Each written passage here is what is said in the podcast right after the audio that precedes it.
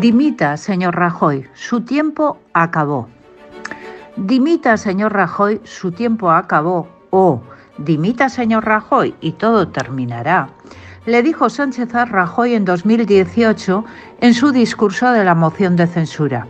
Un discurso que ahora le acorrala brutalmente a él mismo.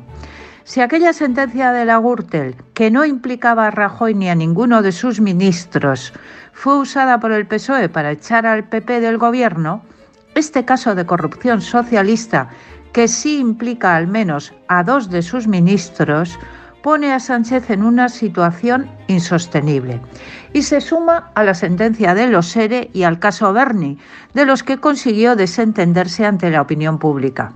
Pero aún más, los dos protagonistas socialistas de aquella moción de censura fueron Sánchez y Ábalos, uno como candidato y el otro como portavoz socialista, y ambos en el centro ahora de un gravísimo caso de corrupción que afecta de lleno al gobierno.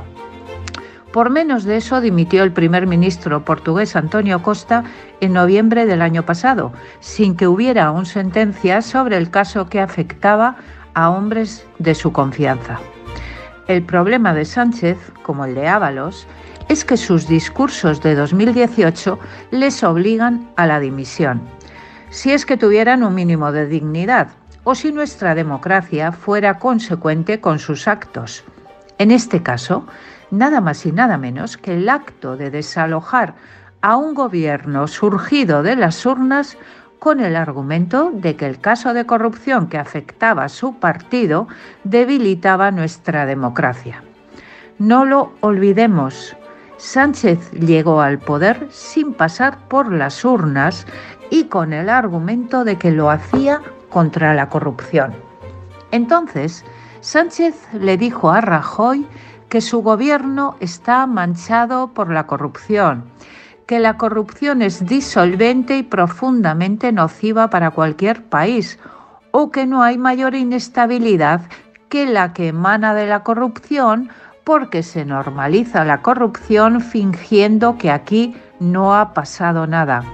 Y entonces Sánchez exigió la dimisión de Rajoy y le preguntó, ¿o va a continuar aferrado al cargo debilitando la democracia y debilitando y devaluando la calidad institucional de la presidencia del gobierno?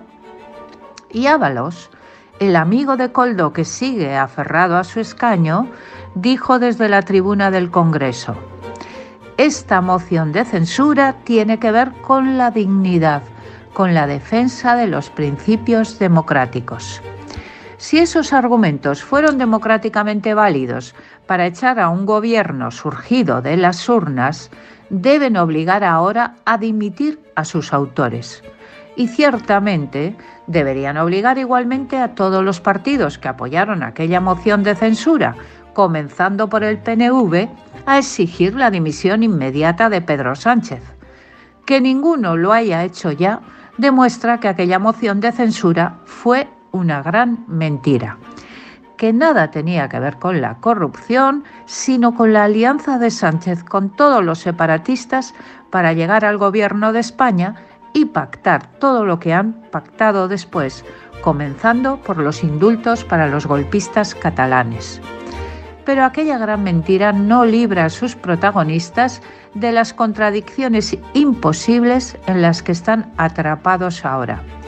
Dados sus antecedentes en mentiras e hipocresía, lo esperable es que se aferren a sus cargos, pero vivirán el resto de la legislatura acorralados por aquellos argumentos contra la corrupción con los que desalojaron de la Moncloa a un gobierno elegido democráticamente.